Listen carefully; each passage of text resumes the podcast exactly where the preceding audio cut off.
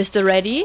Bei uns erfährst du, was für deine Zukunftssicherung wirklich wichtig ist. Wir geben dir Tipps und Tricks, wie du das Maximum für deine Rente rausholst und wie du dich dabei auf dem Finanzmarkt richtig verhältst. Mach Schluss mit der Aufschieberei und starte noch heute für deine sorgenfreie Zukunft. Ready, der Zukunftsvorsorge-Podcast. Herzlich willkommen zur dritten Folge unserer Podcast-Reihe. Wir sind deine Hosts Vika und Lara. Nachdem wir uns in der letzten Folge mit der Rentenversicherung beschäftigt haben, geht es heute um das sinnvolle Sparen und es werden dir wichtige Informationen mit auf den Weg gegeben, die du für deinen Einstieg in die Altersvorsorge auf jeden Fall benötigst. Hierzu werden unsere Interviewer Jan und Daria mit dem Anlageberater der Dortmunder Volksbank Tim Faber und dem Senior Kapitalmarktexperten im Bereich der Vermögensverwaltung der Deutschen Bank Dr. Helmut Kaiser sprechen. Dich erwarten Themen wie die aktuelle Finanzmarktlage und wichtige Tipps und Tricks für uns, junge Sparer, die für den Einstieg in die Altersvorsorge von Bedeutung sind. So, herzlich willkommen, Tim Faber. Sie sind 29 Jahre alt, ähm, wohnen und arbeiten in Hamm als Anlageberater. Seit wann beraten Sie denn schon junge Sparer? Ja, erstmal hallo und ähm, ja, vielen, vielen Dank ähm, für die Einladung. Ich freue mich, dass ich ähm, Ihr Projekt unterstützen darf. Ähm, ja, ich berate jetzt seit über neun Jahren junge Sparer. Schon seit meiner Ausbildung ähm, durfte ich junge Menschen auf Augenhöhe beraten das waren zumeist äh, sehr, sehr spannende Gespräche, da man ja, sich teilweise in den gleichen Lebenssituationen befand. Ja. Ähm, in Ihrem Berufsalltag, Sie arbeiten ja bei der Dortmunder Volksbank, ähm, wie schaffen Sie es da, junge Menschen zum Sparen zu motivieren und ähm, ist das überhaupt äh, notwendig und wenn ja, warum ist das so wichtig? Ja, also ähm, wir pflegen das Ritual der genossenschaftlichen Beratung. In der genossenschaftlichen Beratung sprechen wir über Ziele und Wünsche des Mitglieds. Ergibt sich daraus beispielsweise der Wunsch nach einem Auto oder nach einer größeren Reise, erarbeiten wir zusammen einen Plan, wie man diesen Wunsch dann noch umsetzen kann. Okay, cool. Ähm, wir hatten uns mal ein bisschen schlau gemacht und ähm, so Artikel, die man im Internet ähm, zum Thema ähm, junge Menschen und Sparen trifft, äh, da stößt man sehr viel auf das Thema, dass äh, Menschen irgendwie das Wissen fehlt, also jungen Menschen. Und ähm, sehen Sie das genauso? Also könnte es tatsächlich irgendwie an äh, Faulheit liegen oder was sagen Sie dazu? Ähm, nee, das sehe ich absolut äh, nicht so. Es war ja, früher hatten wir einfach ein anderes Zinsniveau, aber mittlerweile ist eigentlich jedem Mitglied bekannt, dass es so gut wie gar keine Zinsen mehr auf dem Sparbuch gibt. Also im Grunde geht es eigentlich nur in der aktuellen Zeit darum, die richtige Anlageform zu finden, beziehungsweise eine ordentliche Vermögensstruktur aufzubauen.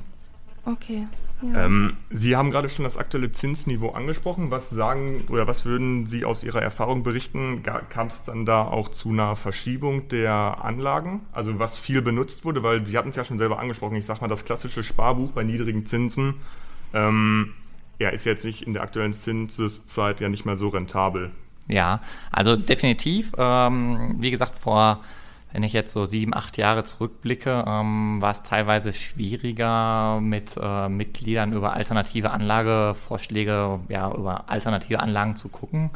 Ähm, jetzt ist einfach die Zeit so, jedem, wie ich gerade schon sagte, jedem Mitglied ist bekannt, dass das Zinsniveau am Boden ist und ähm, dass man sich einfach nach anderen Alternativen umschauen muss. Und ähm, ja, da ist halt die richtige Anlageform bzw. die Vermögensstruktur das A und O.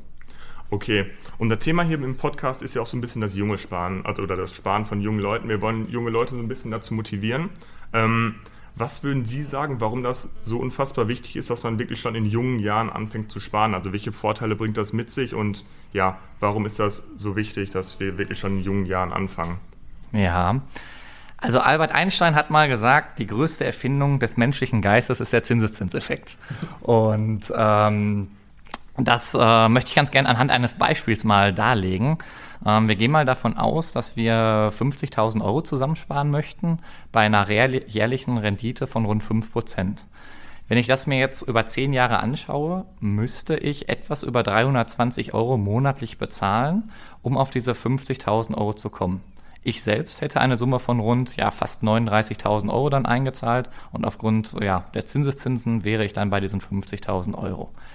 Verlängere ich aber jetzt die Laufzeit und sage, ich habe 30 Jahre Zeit, dann müsste ich nur eine monatliche Rate von etwas über 60 Euro aufbringen. Das bedeutet, dass ich insgesamt ja knapp 22.000 Euro selbst eingezahlt habe, um auch auf diese 50.000 Euro zu kommen. Von daher kann man einfach nur sagen, ja, früh starten lohnt sich. Okay, das hört sich ja sehr rentabel an. Ähm, wir hatten noch eine Frage bezüglich, ähm, ja, wie das allgemein so in der Praxis läuft. Und zwar versuchen Sie in der Anlageberatung irgendwie die Anleger nach Charakteristika in Schemata oder Typen äh, einzuordnen. Also gibt es da so wie in der Theorie The Follower, The Independent, ähm, ja, was sagen Sie dazu? Ja, also ähm, das machen wir in der Praxis ähm, überhaupt nicht. Also wir ordnen keine Menschen in bestimmte Schemata ein. Bei uns steht der Mensch wirklich im Mittelpunkt. Jeder Mensch ist individuell und wir möchten, dass unsere Mitglieder erfolgreicher sind als Kunden anderer Banken. Mhm. Können Sie denn feststellen, dass Sie zum Beispiel, also wir haben in der Praxis viel von diesen äh, Schemata gelernt und ähm, von diesen Effekten. Als Beispiel nehme ich jetzt einfach mal den Herdeneffekt. Das heißt, dass jemand kommt und sagt, mein Freund oder irgendjemand aus dem Bekanntenkreis macht das so und so, ähm, dass jemand dann zu Ihnen kommt und sagt, ich möchte das genauso machen. Also können Sie denn, wenn Sie schon sagen, Sie ordnen nicht in Schemata ein, aber können Sie denn sagen, dass Sie manche dieser Effekte zumindest beobachten können? Ähm, ja, in, teilweise äh, bekommen wir das so mit, aber da bremsen sich die meisten äh, Mitglieder so ein bisschen aus, ähm, weil da kann man einfach wieder nur sagen, jeder Mensch ist unterschiedlich, jeder Mensch hat ähm, unterschiedliche Bedürfnisse und auch jeder Mensch hat eine andere Risikoneigung. Von daher ist es da auch wieder wichtig, den Menschen in den Mittelpunkt zu stellen, um zu schauen, was für denjenigen ähm, ja die richtige Anlageform ist. Welche Fehler oder Probleme sehen Sie denn bei jungen Erwachsenen in der Anlage und wie könnte man dann mit diesen umgehen? Ja, also grundsätzlich sehe ich keine Fehler oder Probleme. In jungen Jahren ist es einfach so, dass sich die Lebenssituationen des Öfteren ändern. Man startet beispielsweise eine Ausbildung, ein Studium, die erste eigene Wohnung steht an oder die Hochzeit. Ähm, wichtig ist einfach, dass man sich auf sämtliche Situationen ähm, ja, flexibel einstellen kann und dann auch flexibel reagieren kann. Und äh, dadurch ist es wichtig, dass man jährlich ein Gespräch führt, um das Vorjahresgespräch einfach zu updaten. Ähm, des Weiteren ist es auch einfach die Entscheidung, äh, die oft an einem selbst liegt. Also brauche ich wirklich jedes Jahr ein neues Handy oder reicht mir, wenn ich mir alle drei Jahre ein neues Handy kaufe? Und ähm, dadurch kann man natürlich dann auch ähm, einiges an Geld mehr sparen. Und äh, sagen Sie doch, welches Anlageprodukt eignet sich denn besonders so für junge Sparer? Also was sind so jeweils die Risiken dann dabei? Genau. Ja, ähm, das ist auch wieder schwer zu sagen, weil jeder Mensch unterschiedlich ist. Mhm. Ähm, es kommt da auch wieder auf die persönliche Risikoneigung auch drauf an. Wir unterscheiden im Grunde in fünf unterschiedliche Risikoprofile. Das Ganze geht von konservativ bis hochspekulativ. Ähm, um jetzt einfach mal ein Beispiel zu nennen, ähm, ich bin ein großer Fan von globalen Aktienfonds. Ja. Ähm, durch eine breite Streuung in sämtliche Branchen und einer positiven Meinung ähm, ja, der globalen Wirtschaft gegenüber ähm, rechne ich dort mit einem stetigen Wachstum. Ja. Ähm, okay. Dann sind wir auch schon fast durch und möchten als letzte Frage noch von Ihnen wissen, was so die Tipps sind, die Sie unseren Zuhörern und jungen Sparern generell mit an die Hand geben können und auch was vielleicht so die Tipps sind, die Sie Ihren ähm, Kunden bei Ihnen in der Bank nach so einem klassischen Beratungsgespräch ähm, empfehlen? Ja, also das ist auch auf jeden Fall das ähm, Durchhaltevermögen. Äh, man sollte immer daran ähm, festhalten, ähm, was man sozusagen geplant hat. Und ähm, dann ist es ganz, ganz wichtig, dass man ein ehrliches Update fährt, ähm, wo man einfach guckt, hat die Lebenssituation sich verändert und dann kann man dementsprechend darauf eingehen. Alles klar, dann bedanken wir uns ganz herzlich bei Ihnen, dass, ja, Sie, sich genau. die, dass Sie sich die Zeit genommen haben und dass Sie uns so interessante Einblicke aus dem Berufsalltag in der Praxis, in der Anlageberatung schildern konnten. Und ja, vielen Dank. Ja, gerne. Ähm, hat mich gefreut, ähm, dass ich Sie dort unterstützen durfte. Ja, Vika, das war ja schon mal ein interessantes Gespräch, oder? Ja, Lara, das fand ich auch. Was konntest du denn für dich persönlich mitnehmen? Durch den Zinseszinseffekt lohnt es sich auf jeden Fall, früh mit den Sparen zu starten. Und was hast du daraus mitnehmen können? Was ich wichtig fand, ist, dass man auf jeden Fall an seinen Zielen festhält und trotz plötzlichen Veränderungen im Leben Durchhaltevermögen beweist und möglichst flexibel auf die entsprechenden Situationen reagiert. Das sind ja schon mal gute Informationen für den Start. Dann lass uns mal einen Schritt weitergehen und uns zusammen mit Herr Dr. Helmut Kaiser die Lage auf dem Finanzmarkt anschauen.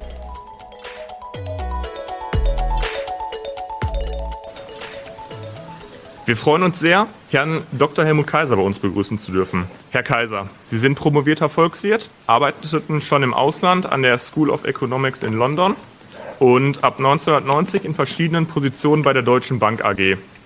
Heute sind Sie Senior Kapitalmarktexperte in der Vermögensverwaltung bei der Deutschen Bank. Was genau sind dort überhaupt Ihre Aufgaben und wie darf man sich Ihren Berufsalltag vorstellen? Ja, schönen guten Tag äh, von meiner Seite und vielen Dank äh, für die Einladung und Begrüßung. Ja, wie hat man sich das vorzustellen? Äh, Im Grunde genommen, wie der Name schon sagt, da geht es darum, um die äh, Entwicklung äh, der Anlagestrategie äh, für die Kunden der Deutschen Bank im Wealth Management. Das heißt im Grunde genommen die Antwort auf die Frage, wohin mit den Ersparnissen, mit dem Geld.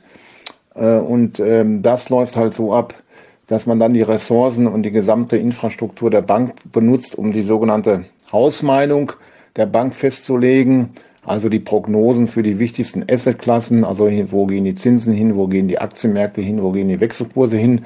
Das mache ich natürlich nicht äh, alleine oder habe das alleine gemacht, sondern mit den Ressourcen der gesamten Bank und die Infrastruktur der Bank, die man da nutzen kann, also die verschiedenen Research-Abteilungen, die volkswirtschaftlichen Abteilungen, äh, die Experten auf den jeweiligen Positionen in den Asset-Klassen, in den Anlageklassen. Und so entwickelt man dann entsprechend Muster-Modellportfolios äh, für verschiedene äh, Kundengruppen, äh, für verschiedene Anlagehorizonte etc., die dann, äh, wie ich schon sagte, die Hausmeinung der Bank äh, repräsentieren und die dann auch maßgeblich sind als Vorgaben für die Steuerung der Portfolios, die sie die ihre Studentinnen, Kommilitonen und so weiter sicherlich kennen aus der Presse, ähm, die dann entsprechend gesteuert werden von den Portfolio-Managern im Wealth Management.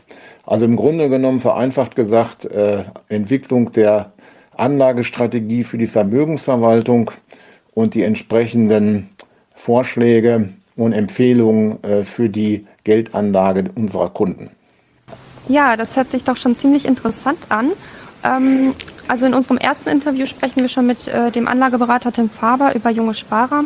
Was äh, sind denn Ihrer Meinung nach ähm, die wichtigsten Begriffe, Informationen für einen Anfänger, wenn man äh, sich ähm, ja, beginnt mit dem Finanzmarkt zu beschäftigen in der aktuellen Marktphase?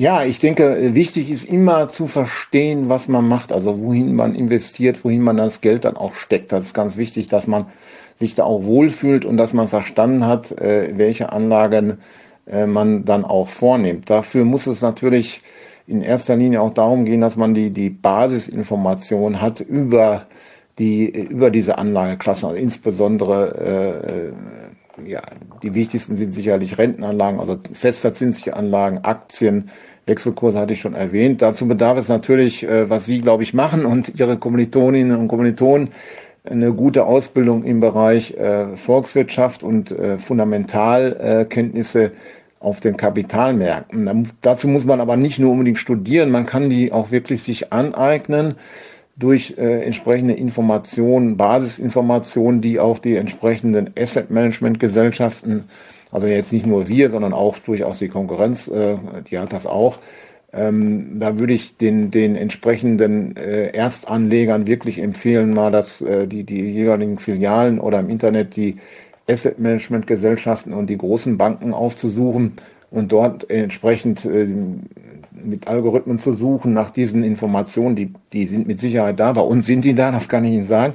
Und dann kann man sich das ein bisschen aneignen. Und dann ist natürlich wichtig, Sie sagten, in diesem aktuellen Kapitalmarktumfeld, da kommen wir vielleicht noch ganz kurz gleich nochmal separat drauf zu sprechen, aber wichtig ist natürlich, dass sich immer die, der Anleger oder die Anlegerin immer klar ist über, über vier wichtige Punkte, die sind entscheidend, egal ob jetzt ja, Zentralbanken, Corona und so weiter. Wichtig ist, äh, welchen Anlagehorizont habe ich, ja? Also ganz, ganz entscheidend, äh, kann ich, äh, habe ich langfristige Sparpläne oder brauche ich das Geld wieder in sechs Monaten. Äh, ähm, ganz wichtig. Dann die Liquidität. Also komme ich auch wieder schnell an das Geld, an, an, die, an das Investment heran oder nicht? Oder habe ich geschlossene Fonds oder andere Sachen? Und ganz zentral natürlich dieser Trade-off, den Sie sicherlich auch kennen und sicherlich auch, auch hier unsere Mithörer, der Trade-off zwischen Risiko und Rendite. Nicht? Also ich will natürlich, lege ich deswegen an an den Kapitalmärkten, um eine gewisse Rendite, einen gewissen Return, also Ertrag zu erwirtschaften Und äh, der ist nun mal gekoppelt auch an das Risiko, äh, was ich mit diesem Investment eingehe. Je höher ähm, das Risiko, desto höher auch die Aussicht, zumindest längerfristig auf den Ertrag. Und das muss ich natürlich, äh, darüber muss ich mir im Klaren sein. Äh, in der Anlage, am besten ist es halt so, ich habe das Geld wirklich über, das empfehlen wir allen unseren Kunden. Man muss eigentlich faktisch, wenn man in die Börse investiert, insbesondere in volatilere Assetklassen wie Aktien oder auch Wechselkurse und anderen, das entsprechende Geld über haben und auch einen entsprechenden besser längerfristigen Anlagehorizont haben. Ne? Das äh, einfach die Sache. Es ist also nicht so, wir sagen immer, ich sage immer in meiner ganzen Karriere, der Kapitalmarkt ist dafür da, das Geld nach Steuern und Inflation zu erhalten, möglichst noch zu vermehren, aber nicht um schnell reich zu werden. Also das sind dann äh, Vorstellungen, das geht dann in Richtung ja, Spekulation und so. Das hat nichts mehr mit Vermögensanlage oder mit entsprechenden Ersparnisstrategien äh, zu tun. Das ist Zockerei, sage ich mal salopp. Die gibt es sicherlich auch, die kennen Sie sicherlich auch, diese Leute. Äh, das hat aber nichts damit zu tun, was wir hier tun. Ja. Genau. Zockerei soll hier nicht unser Thema sein, ähm, aber Sie hatten ja gerade schon den Anlagehorizont angesprochen. Und ja. das ist ja eines der großen Vorteile, den junge Leute haben, dass der Anlagehorizont halt möglichst groß ist oder ja ziemlich groß ist. Richtig. Wir möchten gleich von Ihnen wissen, was denn mögliche Anlagemöglichkeiten sind. Ich meine, man liest ja im Moment viel, dass es vielleicht Sinn macht, ähm, in Immobilien zu investieren, weil man, weil halt viel Geld auf dem Markt ist, man Zinsen ähm, günstig bekommt oder die Zinsen gering sind und dadurch man auch eine Immobilie günstig ja. finanziert kriegt. Sind Immobilien wahrscheinlich ein schwieriges Investment für junge Sparer und deswegen ist unsere Frage an Sie, was für Anlagemöglichkeiten Sie für ja, also erstmal ist es absolut richtig, was Sie äh, ähm, gesagt haben. Äh, wenn jetzt junge Sparer kommen, äh, haben die ja wirklich einen langfristigen Horizont, äh, vielleicht 10, 20, 30 Jahre. Das ist schon mal sehr positiv. Äh, da kann man durchaus zum Beispiel auch dann wirklich die, die klassischen Sparpläne abschließen, wo sie ähm, äh, immer einen fixen Betrag pro Monat äh, in diversifizierte Assetklassen oder auch reine Aktien legen. Immobilien ganz kurz dazu ähm, ist durchaus äh, attraktiv insofern, äh, weil natürlich die Finanzierung momentan äh, paradiesisch ist. Es ist halt nur so, dass natürlich die Märkte ähm, diese Sachen natürlich auch eskompieren und auch einpreisen. Insofern sind die Bewertungen mancher Immobilien, insbesondere in Ballungszentren, sehr, sehr hoch. Ähm, äh, generell ist es so, bei Immobilien gibt es immer den Spruch Lage, Lage, Lage. Also immer aufpassen, wenn man auf Einzelimmobilien geht. Für Sparer ist das sowieso und auch für jüngere Generationen sicherlich interessanter, dann in dieser Assetklasse zu investieren über Immobilienaktien oder über offene Immobilienfonds, weil sie natürlich dann auch ganz andere, äh, geringere Investmentsummen äh, investieren können, also durchaus auch auf Sparplanbasis äh, und natürlich diese Problematik haben, ich sage mal, Immobilie heißt auch Immobilie, ja, also sie gehen natürlich dann auch in Investments rein, in Einzelinvestments, die natürlich sehr langfristig sind und natürlich auch immer mit sehr hohen Kosten verbunden sind am Anfang, also Notar, Makler, Disagio etc. Also insofern Immobilien nicht uninteressant als Beimischung in so eine Langfriststrategie, würde ich aber dann über Immobilienaktien oder entsprechende äh, offene Immobilienfonds oder sogenannte äh, ETFs, die an den Immobilienmarkt äh, gekoppelt sind, empfehlen. ETFs, darf ich kurz erklären, sind sogenannte Exchange Traded Funds. Ja, das sind also Instrumente, die direkt die großen Indizes der Assetklassen abbilden und die sind durchaus interessant, weil sie sehr liquide sind und auch relativ kostengünstig erwerbbar. Und das sind so die Hintergründe für Langfristinvestments von jungen Einsteigern, sehr empfehlenswert in fast allen Assetklassen, vor allen Dingen Aktien, teilweise Immobilien. Und in diesen Bereichen gibt es mittlerweile auch wirklich interessante Anlagemöglichkeiten hin, die ich auch durchaus oder die wir sehr interessant finden, gerade im Hinblick auf einen langfristigen Investmenthorizont. Äh, Sie haben ja in der Frage gestellt, 10, 20 Jahre, ja das sind dann so diese Megatrends, die, sich dann auch durchsetzen müssten. Also keiner hat eine Kristallkugel, ist auch klar. Prognosen, wie sie selber sind immer schwierig.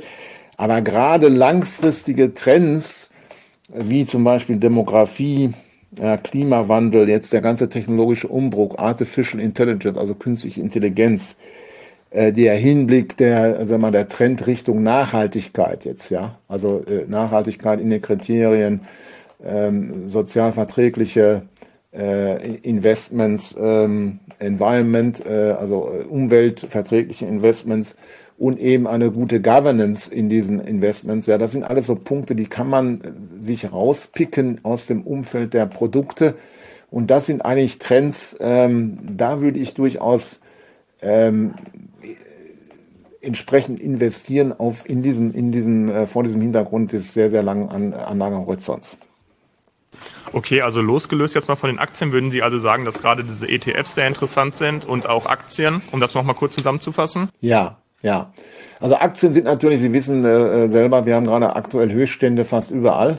Das äh, schreckt vielleicht ein paar Leute ab und sagen, die Bewertungen sind hoch. Sie sind auch hoch, aber Sie müssen das natürlich sehen vor dem Hintergrund, dass die Alternative, der Zins praktisch verschwunden ist. Und das wiederum hängt damit zusammen, dass wir äh, eben Zentralbanken haben, die jetzt äh, den Zins runtergedrückt haben im Zuge der, der letzten Finanzkrisen, die wir hatten, also eigentlich faktisch angefangen von der äh, von den Nachwirkungen der Lehman-Krise 2008-9 folgende, dann die Staatsschuldenkrise, die wir hatten, insbesondere in Europa hier mit Griechenland und so weiter.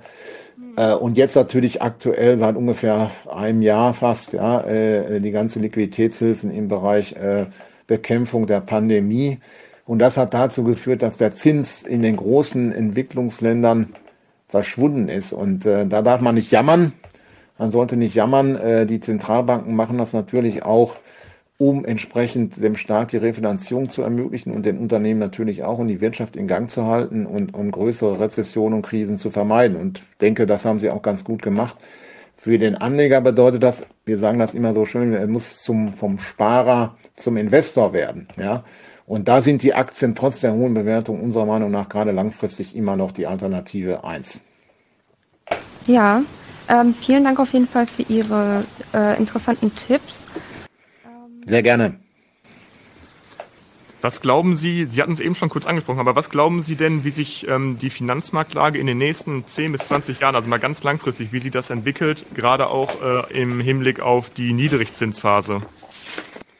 Ja, das ist natürlich 10, 20 Jahre, ich sagte schon, ein sehr langer Horizont, aber da würde ich, wie gesagt, auf die Trends setzen. Also ich denke, was die Zinsen angeht, äh, fühle ich mich selber und auch, glaube ich, äh, meisten Kollegen in der Bank äh, und auch in, in, äh, von, von, von, in der Industrie relativ sicher, dass diese Niedrigzinsphase sehr lange anhalten wird. Der Grund liegt darin, dass natürlich, ich sagte das schon vorhin in der äh, bisschen, die Zentralbanken sind natürlich auch dafür da, dass sich die äh, entsprechenden Staaten und die Unternehmen vor allen Dingen auch relativ günstig finanzieren können. Und solange die Inflation, was ja der, immer der, die, der Leit, äh, Leitziel der Zentralbanken ist ja die Inflationsbekämpfung bzw. Inflationskontrolle, solange die Inflation, wie wir sie messen, also der Güterpreisindex äh, des entsprechenden Warenkorbes und so weiter, äh, unter zwei Prozent liegt, was fast überall das Ziel ist äh, der wichtigsten Notenbanken, ähm, können die Notenbanken auch weiterhin diese sehr niedrige Zinspolitik fortführen. Und wir sehen eigentlich wenig Trends, dass diese Inflation sich in den nächsten, also 10, 20 Jahre ist natürlich eine lange Zeit, aber sagen wir mal, in den nächsten 15 Jahren großartig ansteigen wird. Weil ich hatte schon gesagt, viele Trends, die ich vorhin genannt habe, die Megatrends, ja, äh, Demografie, äh, dann vor allen Dingen aber auch der hohe technologische Fortschritt, der spricht doch dafür, äh, dass äh, die, die Inflation allein durch Produktivitätsentwicklung äh, im Bereich äh, Technologie, Kapital äh, weiterhin niedrig bleibt. Das ist natürlich Grundvoraussetzung dafür, weil sonst kommen wir könnten wir in ein Dilemma kommen, dass die Notenbanken die Zinsen doch anziehen müssen und dann könnte es äh, ein bisschen äh, gefährlich werden aufgrund der hohen Schuldenstände. Aber das ist nicht das Hauptszenario. Das Hauptszenario ist eigentlich, dass die Zinsen relativ stark, äh, also äh, lange niedrig bleiben und das unterstützt natürlich schon diese Trends, die ich sagte, und die Aktien. Also das ist, glaube ich, so der wichtigste Trend äh, der nächsten zehn Jahre die Technologieaktien haben natürlich darauf schon reagiert. Sie wissen wahrscheinlich diese Bewertung von äh, den sogenannten Fang-Aktien, also Facebook, Google und so weiter, äh, denken aber doch noch, dass da äh, Potenzial ist und äh, dass hier in diesen Bereichen ähm, äh, die Kurse halten werden, beziehungsweise die Trends sich hier auch noch verstärken. Das Ganze kann man so ein bisschen kombinieren würde ich Ihnen auch empfehlen, also beziehungsweise Ihren äh, Kommilitonen, die jetzt einsteigen wollen, mit, mit Qualitätsaktien, die äh, weiterhin sehr stark am Dividendenpolitik hängen. Also Dividenden sind halt faktisch äh, so ein bisschen die, die Alternative zu dem Zins. Ist natürlich nicht gleichzusetzen, ist was völlig anderes, aber so, sag ich mal, man will ja auch durchaus teilweise Ausschüttungen haben oder auch Zins äh, beziehungsweise äh, Erträge, die, die entsprechend auch laufend sind und nicht nur am Ende an, anfällig werden. Und da sind Dividendenstrategien unserer Meinung nach auch noch immer ein ganz gutes Plus in diesen äh, entsprechenden Investments. Ja, okay, vielen Dank auf jeden Fall für äh, Ihr Statement dazu. Ähm, Gerne. Für, also jetzt so zum Schluss, was für Tipps würden Sie denn unseren jungen Zuhörern so auf den Weg geben? Ja, wie gesagt, ich sage, ganz wichtig ist erstmal informieren und verstehen, was man macht. Ne? Also es ist ganz wichtig, ob das jetzt eine Voraussetzung Studium ist oder nicht. Also das, das sage ich mal dahingelassen. Man kann sich aber auch wirklich einiges aneignen aufgrund der Basisinformationen. Das ist wichtig. Dann klar werden ähm, über diese vier Kriterien äh, Liquidität, Anlagehorizont, Rendite, Risiko.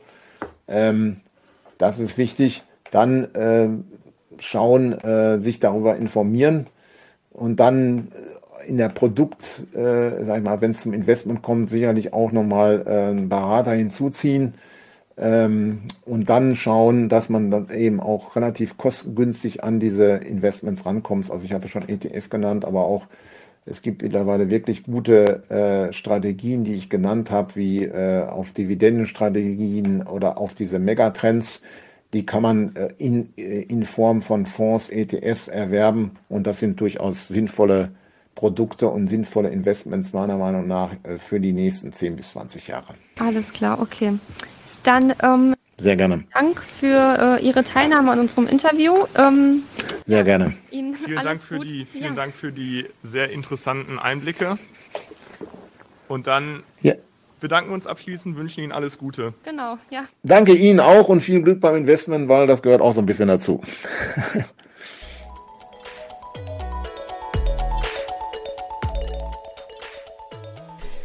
Hey Lara, das war ja ein guter Überblick über den Finanzmarkt. Fand ich auch, Vika. Aber es waren noch echt viele Infos. Was ist dir denn in Erinnerung geblieben? Hm. Besonders aufgefallen ist mir, dass Dr. Helmut Kaiser auf die Megatrends eingegangen ist, Nachhaltigkeit und künstliche Intelligenz.